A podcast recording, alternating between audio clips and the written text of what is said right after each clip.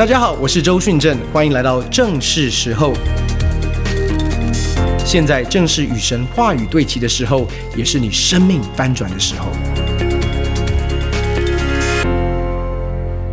那我想今天非常非常的特别哦。今天你看到在台上分享的不是只有我，今天是我跟雅文师母一起来分享。为什么？因为今天我们要分享的这个主题，其实是我们两个人在一起祷告跟 RPG 在过程当中，我们一起一起来领受的一篇信息哦。所以这是我非常期待的一个讲道的组合，就是我跟师母可以一起在台上讲道。所以我相信今天神也会透过这篇信息来祝福我们的弟兄姐妹。Amen。我们一起低头来祷告。亲爱的天赋，我奉主耶稣的名，然后每天向你献上感谢。祝你运行在我们当中，圣灵，你赐下智慧和启示的灵，让我们能够真认识、真知道主耶稣基督。这时候，我们也拿起你给教会的权柄，我们捆绑在我们当中，使我们分心，没有办法专注在你话语的黑暗权势。我们命令这一切黑暗权势，我们当中完全的离开，将每一位弟兄姐妹的心意夺回，顺服基督，对我们的心说话。感谢耶稣，祷告奉靠耶稣的圣灵，阿门。上个礼拜，乔老师在我们当中分享，在五七八四年。他特别有一个领受，特别我们上礼拜的主题讲到了是应许的能力，讲到神的话语的大能。今天我们要延续，同样讲到应许，持续在这个主题当中。今天的主题叫做进入神应许的门。这个进入神应许的门，其实跟我们在领受这个五七八四年神给我们的一个感动是有关联的。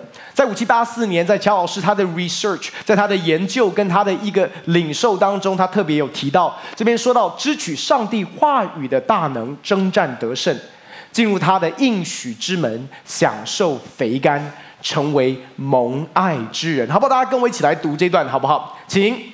支取上帝话语的大能，征战得胜，进入他的应许之门，享受肥甘，成为蒙爱之人。我想这是神要他的百姓更深的明白。第一个是神的话语是大有能力的，Amen。我们需要靠神的话语的大能，才能够征战得胜，更是要进入他应许之门。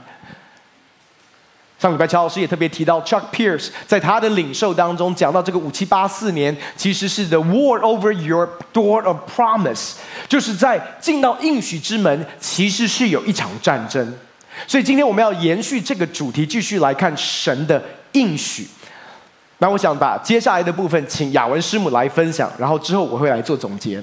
好，我们先来读呃马太福音第六章第二十四节这边，来，我们一起来。一个人不能侍奉两个主，不是恶这个爱那个，就是重这个轻那个。你们不能又侍奉神，又侍奉马门。这里讲到两个主，一个主就是我们的神，另外一个主是马门。马门代表到底是什么呢？我们看到圣经常说，马门就是钱财、财力。身为基督徒，我相信大家都会觉得自己。呃，很清楚的知道呢，我们不能爱钱，对不对？所以你感觉到好像，哎，马门如果代表的是钱财的话，它离我好像还蛮远的，因为我一定不爱钱。你知道最近我们家小学生问我说：“妈妈，到底为什么人家如果问你要选择钱或是选择爱的时候，就是一定不能选钱呐、？”他他非常了解我们这边的运作的原则，为什么不能选钱呢？他问我，他说钱很重要哎，没有钱很麻烦呢。然后我在旁边听他讲，我观察他，我觉得他很好玩。他说：“哎，那这样我现在赶快选择钱，等我结婚以后，我就只能选择爱了。”这是一个十岁的小朋友说的。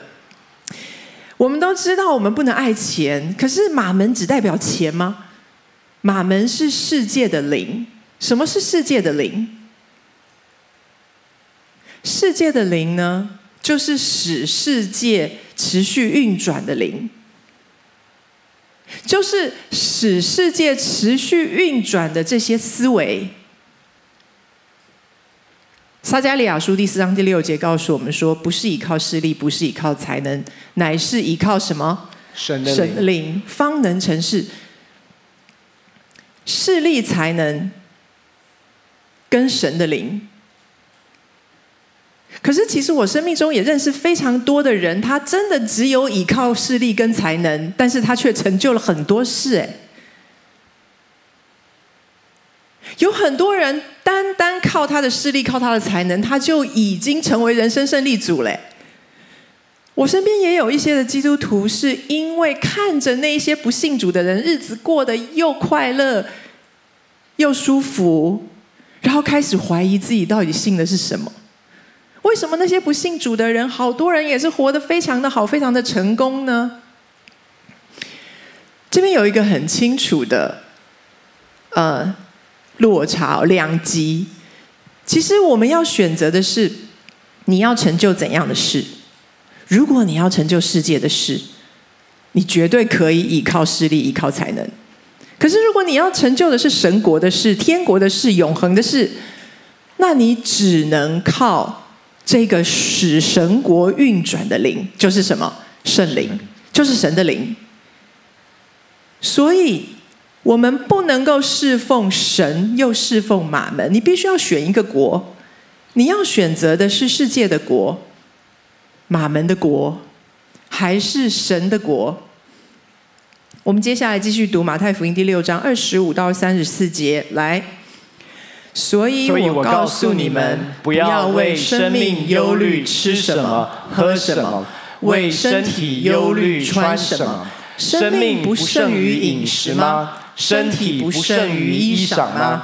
你们看那天上的飞鸟，也不种，也不收，也不积蓄在仓里，你们的天赋尚且养活它，你们不比飞鸟贵重的多吗？这边说到，哦，对不起。你们啊、呃，你们好，我们继续，我们继续来读。你看我你们好几次了。你们哪一个用能用思虑使寿数多加一刻呢？何必为衣裳忧虑呢？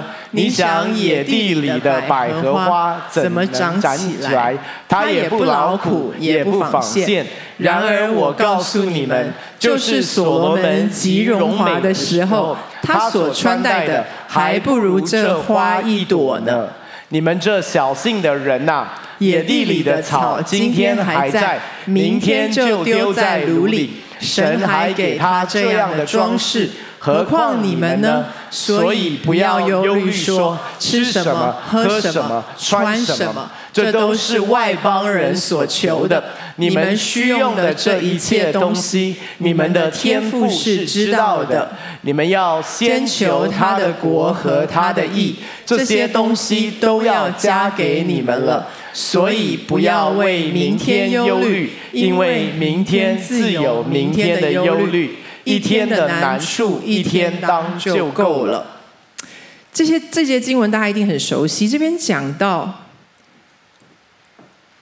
你们不需要，耶稣在告诉他的门徒说：你们不需要求吃什么、喝什么，也不需要忧虑身体要穿什么，因为这些是谁求的？外邦人所求的。这些都是外邦人所求的，你们不需要这样求，因为你们不是外邦人，你们是神的儿女。刚刚讲到使世界运转的灵，有时候我们会觉得，真的吗？我真的是降服在这样的灵底下吗？我举一些例子给你听。很多时候，从一个小 baby 开始好了。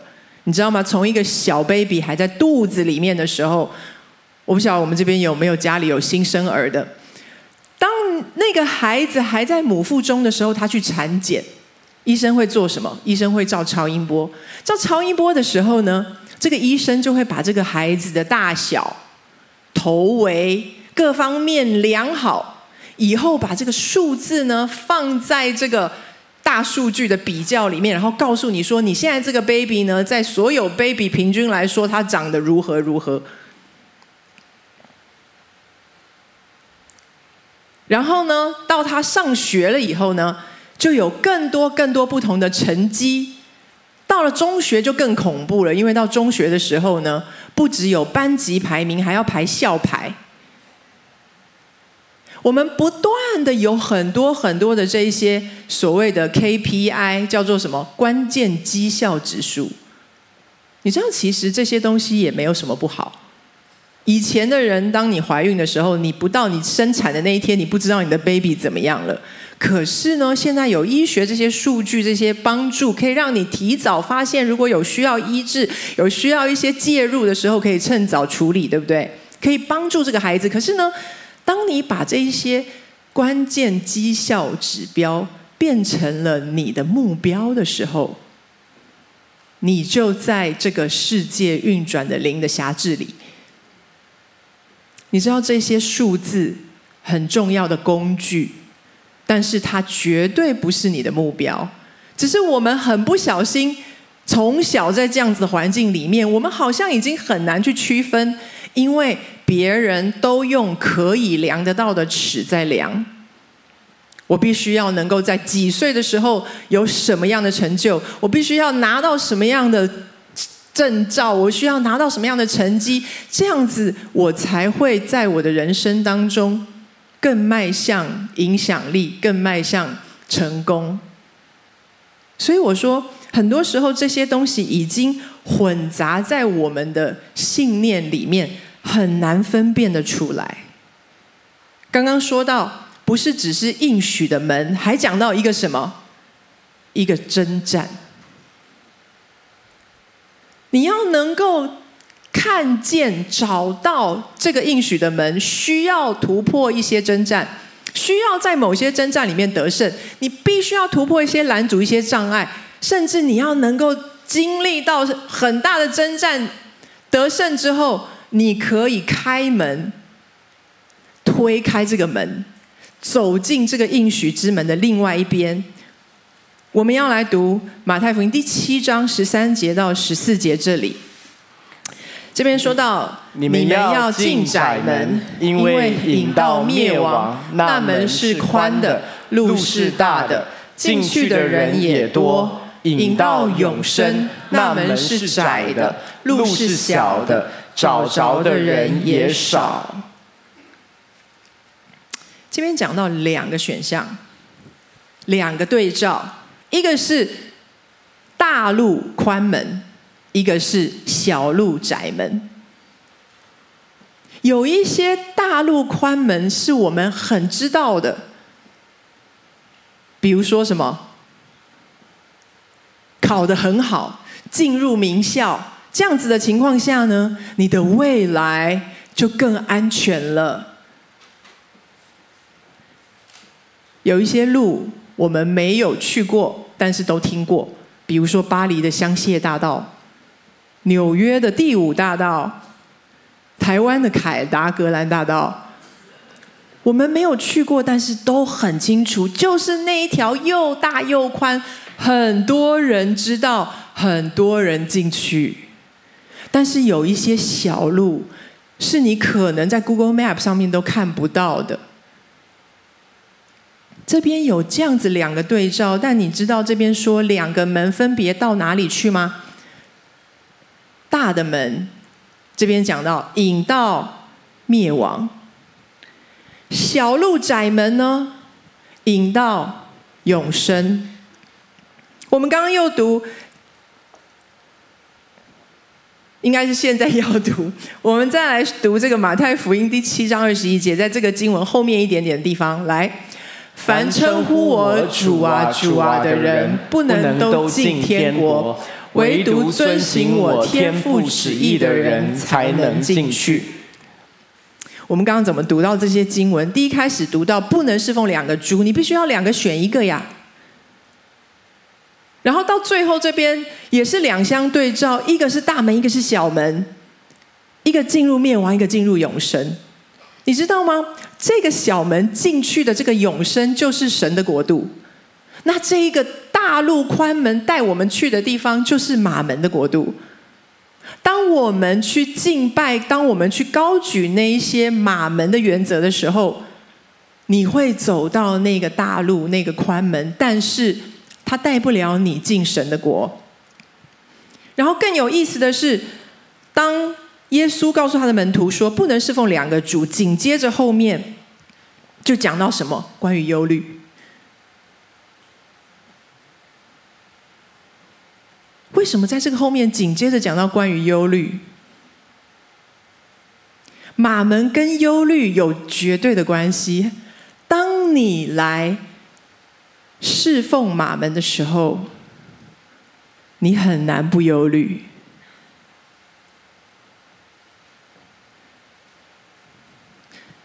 卫福部在今年八月一号开始了一个措施，就是全国十五岁到三十岁的年轻人，每一年可以有三次的免费心理咨商。为什么？因为仇敌正在用忧虑，正在用忧郁、焦虑，紧紧挟制我们的世代。不是三十岁以上就免疫，而是这个年龄层不断的在下降。疫情以后，全球的这个焦虑人数、焦虑指数是不断的向上狂飙的。耶稣在这里告诉他的门徒说：“不要为生命忧虑，吃什么、喝什么、穿什么。不要忧虑，你们谁能够用思虑使得寿数多加一刻呢？因为你的忧虑使你生命多活一分钟、一秒钟呢？到底什么样是焦是焦虑？我自己。”在焦虑这件事情上面，这几年有很深的体会。其实我一直是一个很好吃、很好睡、神经粗线条的这种个性，所以我很难感觉到自己有焦虑或紧张。可是你知道，在疫情的这段时间，第一年刚开始疫情的时候，工作碰到很大很大的挑战。那个时候的我，每一天三点钟一定会醒来，然后一醒来的时候，我觉得是我被我自己吵醒的，因为我的头脑。一直在想怎么样子解决每一个棘手的问题，然后这每一个棘手的问题里面又有很多很多的面向需要考虑。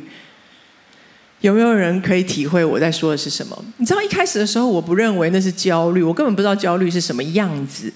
我觉得那只是因为我的事情真的太多了，那只是因为我太负责任了。你知道很多时候。侍奉马门哦，你会听起来很邪恶，对不对？拜偶像。可是你知道吗？很多时候侍奉马门，他听起来很像是很专业、很负责任。我必须要靠我自己的专业啊，我要靠我自己的技能啊，我怎么可以用祷告呢？可以祷告，但是不能光靠祷告。有很多人在自己的期待，他对自己的一个要求就是：我必须要负责，我必须要专业，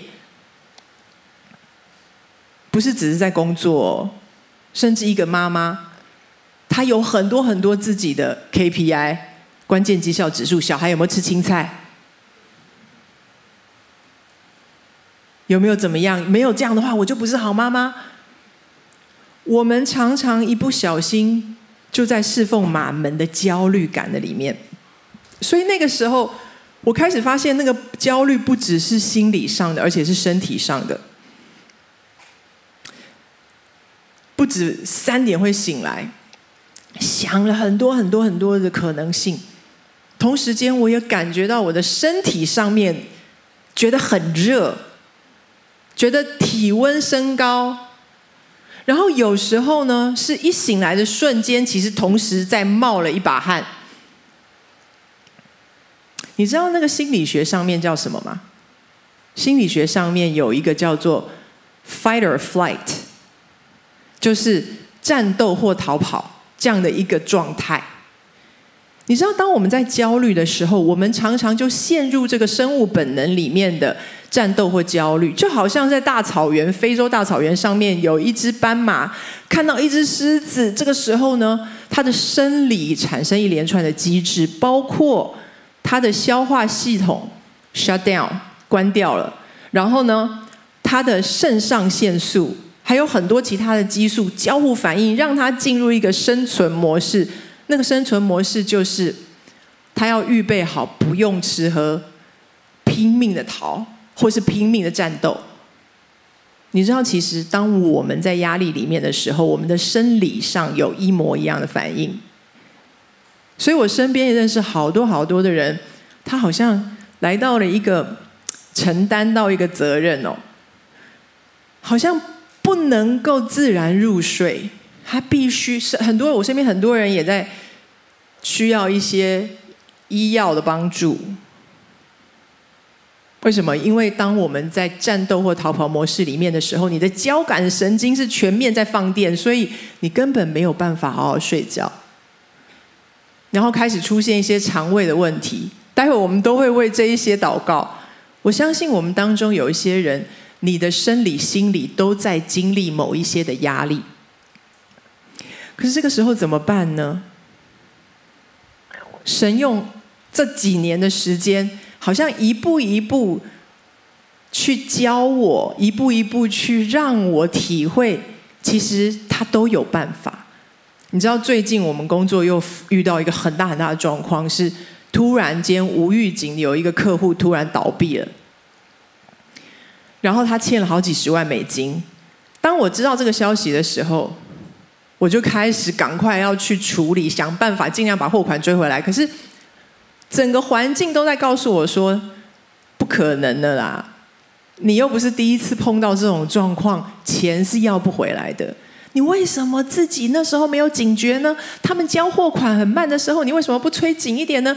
所以你知道，就有排山倒海的这一些声音、自责的声音、别人的眼光，或者是你觉得这个事情到底有没有可能有解决的办法？然后就开始联络，到处去。尽可能的把这个损失降到最低。然后其中有一天呢，我听到有一个关键人在国外，我可能可以拦截到他，所以那天早上我就订了机票，早上八点多订了机票，订完机票打包行李，打包完行李呢，四五个小时之后我就坐在飞机上面。在飞机上面的时候呢，我就写着我的笔记本，我说：“哇！”这真的是说走就走的旅程呢，很任性哎。可是你知道说走就走这个旅程是多么的浪漫呐！我竟然在写说，我跟神要一起去一个说走就走的浪漫行程。我们中间有没有人这么任性过？早上八点买飞机票，五个小时之后坐在飞机上出国的？然后我一边在写这个内容的时候，我一边觉得说啊，我怎么一点都不焦虑？我是焦虑肌肉瘫痪的吗？好像你失去了焦虑的能力，然后这时候我非常的惊讶、惊喜啊！哎，对照以前的我，现在怎么变这样？然后我就开始写，我想要能够记录下来，我到底是怎么走到今天的？因为我好像是通过了一个小门，来到了一个平行宇宙。然后我在这个平行宇宙里面，事情还是一模一样，可是我却不焦虑，因为我跟神在一起浪漫旅程。我很期待神接下来会做些什么。虽然我一样要打电话，一样要找荷兰的律师，我一样要做这个做那个，可是我的心里面却非常的安静，好像这边的事情跟那边的一样，但是呢，我却非常的不一样。当我去回顾到底发生了什么事情，我想要记下来，因为地图上找不到。我好像来到了一个小门，我写下来的是：当你听到排山倒海的声音说，这个时候呢，你超级应该焦虑的。这是焦虑的最最佳时刻，太有理由焦虑了。当你有那样排山倒海的声音呢，你就靠近那个门很近了。你要留心听，因为圣灵自己会告诉你那个门在哪里。可是如果你过得天下太平的时候呢，那个那个门离你很远。所以当你在很深的焦虑感里面的时候，你必须要推开那一些焦虑的声音，告诉你自己说：“恭喜你，因为你即将推开那个引到永生的门。”那个永生就是神的国。我也开始明白，在马太福音第七章二十一节这边说，我们一起来说：凡称呼我主啊主啊的人，不能都进天国；唯独遵行我天父旨意的才能进去。才能进去。我开始发现，原来不是上帝小气不让你进去。我小时候读这节经文的时候，都觉得很可怜，都已经主啊主啊，还不让我进去。而且后面还说，他还要跟我说我不认识你。我觉得这太可怜了。但是你知道，我这一次再看这个经文的时候，我发现为什么我进不了呢？为什么不是不是神不让我进去，是你找不到那个门呐、你知道什么时候你会最拼命的说主啊主啊主啊的时候，就是你陷入在一个焦虑的里面。你你在焦虑的里面呼求主，但是你却像外邦人那样的求。外邦人在求的是吃什么、喝什么、穿什么。可是我们是神的孩子，不用这样求。但是当焦虑来袭的时候，我们忍不住这样的去求，以至于我们一直没看到原来神就门就在这里，那个门就是神对你的应许之门。我刚刚说，我回顾到底这三四年来，我怎么走到，就是是竟然有个瞬间觉得我无法焦虑。你知道，有时候焦虑是两个，如果跟睡觉相关哦，一个是睡不着，一个是起不来。我不知道我们当中有没有人就是焦虑到无法睡觉，或者是焦虑到早上你根本不想离开你的床，因为你离开你的床，你就要去面对。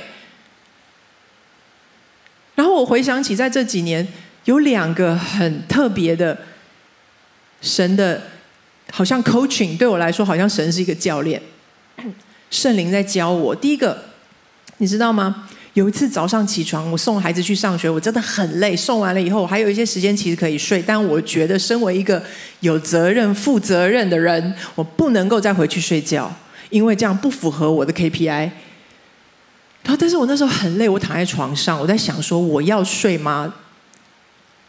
然后神的话就在我的耳边，三个字，他说：“我允许。”嗯，我在那个当下听到“我允许”三个字，然后那个三个字越来越清楚，越来越清楚，在我的灵里面，让我感觉到我好像被切换了一个频道，我从一个。不行，我现在赶快起来，我还可以做点什么事？我可以哦，我今天等一下要干嘛干嘛？所以我现在还可以做一些准备。从这个频道切换到一个上帝对他所爱的孩子说的，你知道上帝的话说什么？我让我所爱的安然睡觉。神跟我说，我允许，我允许，就这个我允许变得很大很重很重，我就睡着了。所以我好像开始在我睡不着的时候，我知道我找到一条路，就是神应许我说我允许。也曾经有一天的早上，当我快要醒来的那个瞬间，你知道快要醒来的时候，就是那种还没有全醒。其实我上个礼拜听到。乔老师分享有一段，他说他在还没有醒来的时候，就有一个仇敌的谎言进来，然后他找到一个神的话去抵挡这个谎言。你知道，很多时候在我们还没有醒来的那个时候，是我们的灵很敞开的时候。在那个时候呢，你的灵是非常敞开，那这个你要去做一个选择。你要向什么敞开？我记得有一次要醒来的时候，我的耳朵开始听到外面有没有在下雨，我就在想，如果下雨的话，我可能要穿什么比较不会湿掉的鞋子。然后我在听到的时候，又开始想到说今天还要干嘛干嘛，我的行程就开始一个一个落，然后我的心里面就开始有一种压力的感觉。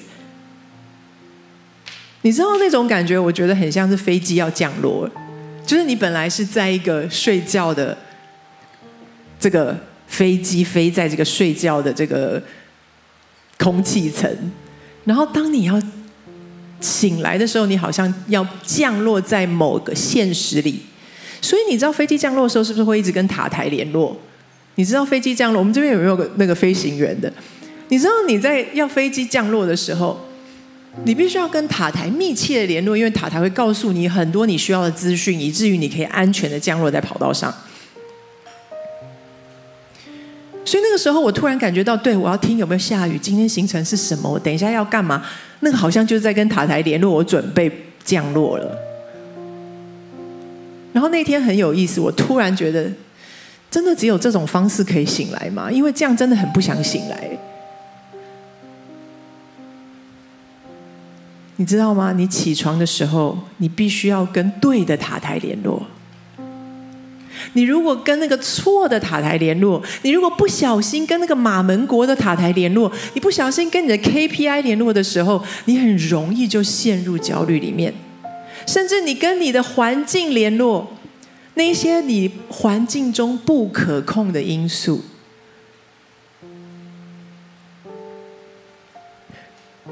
可是我们需要跟另外一个塔台联络。我开始问上帝说：“神，你今天要我专注在什么事上？”你跟我说那一件事。你今天要我专注的那一件事是什么事？我要跟另外一个塔台联络，因为我不要降落在那个。错的跑道，错的现实。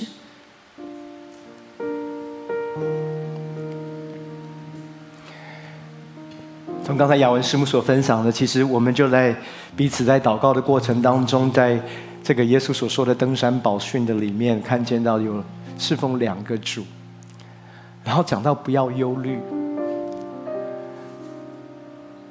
你真的发现很多的时候，其实。我们的祷告，我们的呼求，其实跟外邦人没有两样。我们的焦虑，其实来自于我们在呼喊吃什么、喝什么、穿什么，不是我们自己忧虑吃什么、喝什么、穿什么，就是为我们的下一代忧虑他们的吃什么、喝什么、穿什么。换句话说，其实我们很多的时候，我们的思维仍然跟外邦人没有两样。其实就在我们在谈的过程当中。我们就被吸引，谈到那个门，所以你看到的那个窄门，那个小路是没有错，是通往永生。但是我们对永生的定义，常常是认为是当我有一天离开这个世界，我会得永生；又或者是不能够进神的国，不能进天国。我们认为这个天国讲到的，也是将来有一天我们要去的天堂。是有没有可能，弟兄姐妹，那一扇门进入到永生，其实我们现在就已经在永生的里面。我们有一个更真实的 reality，有一个更真实的事实，是比我们的现实还要真实的。当耶稣教导我们祷告，我们在天上的父，愿人都尊你的名为圣，愿你的国降临。愿你的旨意行在地上，如同行在天上。有的时候我们在喊主啊主啊主啊，我们却不愿意真实进入到他的国里面，因为我们看见到的都是环境，我们在求的仍然是吃什么、喝什么、穿什么。就在我们的焦虑当中，弟兄姐妹，你会发现一件事。当我们在焦虑的里面，我们一定看见的是我们的环境。在焦虑当中，这个环境快要淹没我们，所以我们喊主啊，救我！可是我们的救是什么？我们要的答案还是吃什么、喝什么、穿什么？我们对于拯救的定义还是吃什么、喝什么、穿什么？可是耶稣说什么？你根本不用为这个求，因为你的天赋都知道。弟兄姐妹，你可以想象，我们俩，我们做父母的，今天你每一天孩子每一天早上起床就问你一件事：妈、爸，今天有东西吃吗？每一天哦，每一次看到你说：“爸，我今天有衣服穿吗？”因为天气快要变冷了。你一定会觉得孩子，你怎么了？你真的晓得你的爸妈是会供应你需要的吗？很多的时候，我们的呼求其实显明的是我们对他的不认识，不是对他的认识啊。可是我要告诉你，弟兄姐妹，在每一次你的焦虑当中，神都有一条出路。那条出路是一个窄又小的门。我要告诉你，那个门有一个名字，叫做应许，就是他的话语。有一个比你现实的环境更真实的 reality，那叫做神的话，那叫做应许。我们来看，在罗马书第四章，这在两个礼拜前的经的的信息当中，我有提到的经文，这边讲到亚伯拉罕第十九节，他将近百岁的时候，虽然想到自己的身体如同已死，撒拉的生育已经断绝，他的信心还是不软弱。并且仰望神的应许，总没有因不信心里起疑惑，反倒因信心里得坚固，将荣耀归给神，且满心相信神所应许的必能做成。弟兄姐妹，亚伯拉罕将近百岁的时候，想到自己的身体如同已死，莎拉的生育已经断绝。这是最现实的环境，也是最客观的分析。可是重点是，在这样的一个环境的里面，应该是充满焦虑、彷徨、无助，甚至是绝望。可是圣经上说，他的信心还是不软弱。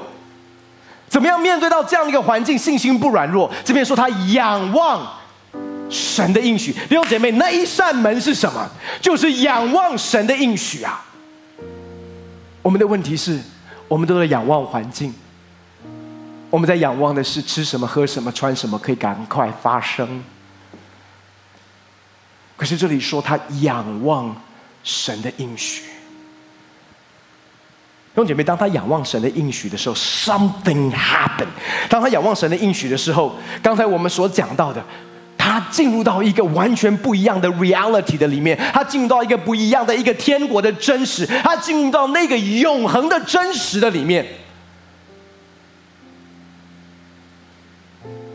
好像什么？你跟我想象一下，在周末信义区最嘈杂的，呃，一零一大楼，你想象电脑展，一大堆人。观光客、陆客都回来了，然后那个交通很混乱，大家走来走去，挤来挤去。OK，在一零一大楼的下面，同一个 GPS 的定位，你可以走到一零一大楼的里面，然后买一张通往八十几层楼的那个观景台。有多少人去过那个八十几层楼的观景台的？向我举手一下。啊，一定都是少数，因为那不是给台湾人去的，我们都不会去，通常是国外的客人来才会带他们去，对不对？因为我们看到他就够了，够够了。但是你有去过的就知道我在讲什么。当你买了那一张票，你坐走进到那个电梯的里面，那个快速的电梯，刹那间就把你带到八十几层楼。然后你一走出来，你就发现你的视野是完全不一样的。我再说，你还是在同一个地理的位置，GPS 的 position 是同一个点哦。只是突然你在八十几层楼，你开始在瞭望的是整个台北市，甚至是大台北市。突然你从那一个高度看，在下面的，哎，之前在挣扎的问题。那个混乱，那个嘈杂，那个忧虑，那个焦虑，那个恐慌，怎么感觉离你好遥远呢？不代表你的环境改变哦。可是你发现一件事，有一个永恒的 reality，有一个天国的 reality，突然比你所处的那个压力、张力、焦虑、恐惧的环境更真实。这就是亚伯兰，当他仰望神的应许的时候，弟兄姐妹，那个仰望神的应许不是他每天在背什么东西，那个仰望神的应许，他抓住了神的话语。弟兄姐妹，那个神的话语，你知道神的话语不只是大有能力啊，圣经说他说有就有，命立就立。甚至在罗马书第四章说，亚伯兰所相信的是使无变为有的神，意思是说什么？当神说话的时候，事情就这样成了。所以你要知道，弟兄姐妹，我们的话，人的话是 descriptive，是描述性的。我如果说一个苹果。你不会看到苹果，但是你可以想象，因为苹果，我的文字的苹果是在表达苹果。可是我要告诉你，神的话语不是这样。神的话语不是在描述，神的话语本身就是创造，它就是一个 reality。今天我可以跟你讲马尔地夫有多漂亮，给你描述那个水有多蓝，甚至给你看一张照片马尔地夫。可是你知道，当神说马尔地夫的时候，你一张开，你就在马尔地夫了。所以当当我们在讲到神的应许的时候，我要告诉你的是，在你的挣扎、焦虑、恐惧当中，有另外一个 reality，有另外一个神的邀请，就是当你仰望他的应许，你走进那扇门，又或者是仰望他的应许，你走进到那个快速的电梯的里面，boom，你从天国的眼光。在看你周遭的环境，你从天国的眼光在看到你所面对的挑战跟困难，这时候，你就可以像亚伯兰一样，这种没有因不信，心里起疑惑，烦恼因信，心里得坚固，将荣耀归给神。你在那一个充满神国永恒的同在里面。你唯一会做的就是把荣耀归给神，而且是最自然的，就是充满他的平安跟喜乐。那不是你要告诉自己，那不是一个正面的思想，那是一个 real，那是一个真实的。突然你就有平安，面对你人生的苦难，你就是可以放心。你就是有一个真平安在你的里面，因为满心相信神所应许的必能做成。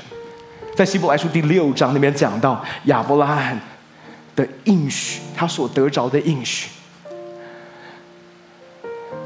那是神用自己向他启示。然后最后这样说：我们有这指望，这指望，我们有这盼望。这个盼望是来自神的应许啊！我们有这盼望，如同灵魂的什么锚啊？是坚固牢靠且通入哪里？幔内。我要告诉你，这边也讲到了，有一个快速的电梯啊，是这个应许所带来的指望，如同我们灵魂的锚，而且坚固又牢靠。我要告诉你，你一抓住它，你一仰望它，砰！带你进入到神的宝座，弟兄姐妹，你可以在你的挣扎当中，同时活在他的幔内，透过他的话语，透过他的应许，你可以有一个完全不一样的视野。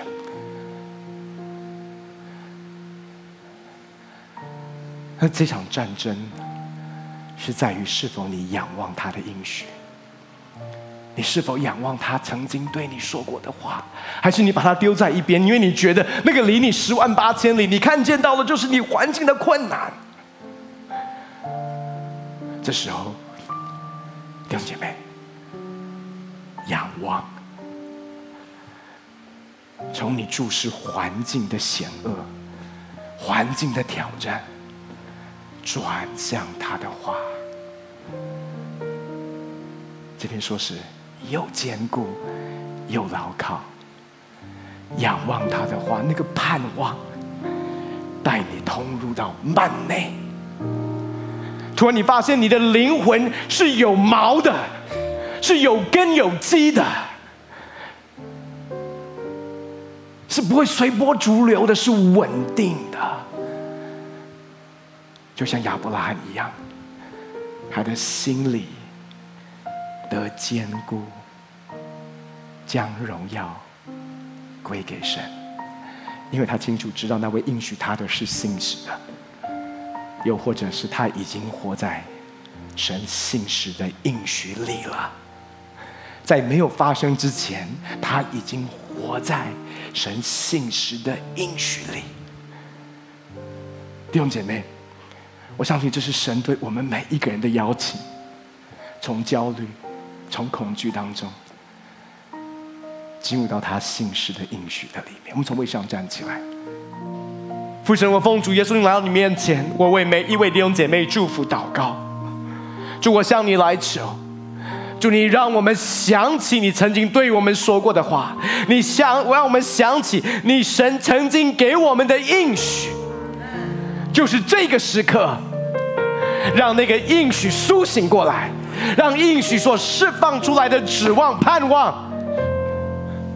成为我们灵魂的锚，使我们灵魂又坚固又牢靠。因为这个指望是通入到幔内的指望，这个应许，我们这一扇门一推开，我们是进入到神你荣耀的宝座。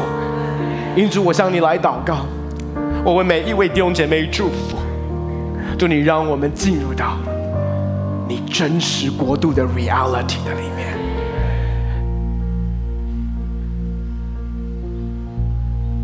就生活上面是有困难，但是面对到生活的困难，我们同时拥有神你天国的荣耀、跟喜乐，还有平安。因此，主我释放属天的平安。在每一位弟兄姐妹的心里面，让我们从一切的焦虑进到神你儿子的安息的里面。我们向你献上感谢，我们一起来领受从主来的祝福。但愿主耶稣的恩惠、天父的慈爱、圣灵的感动与交通，常与我们众弟兄姐妹同在。让我们天天活在你天国的平静安稳的里面。感谢你，耶稣，祷告奉靠耶稣的圣名，阿门，阿门。把掌声荣耀归给神。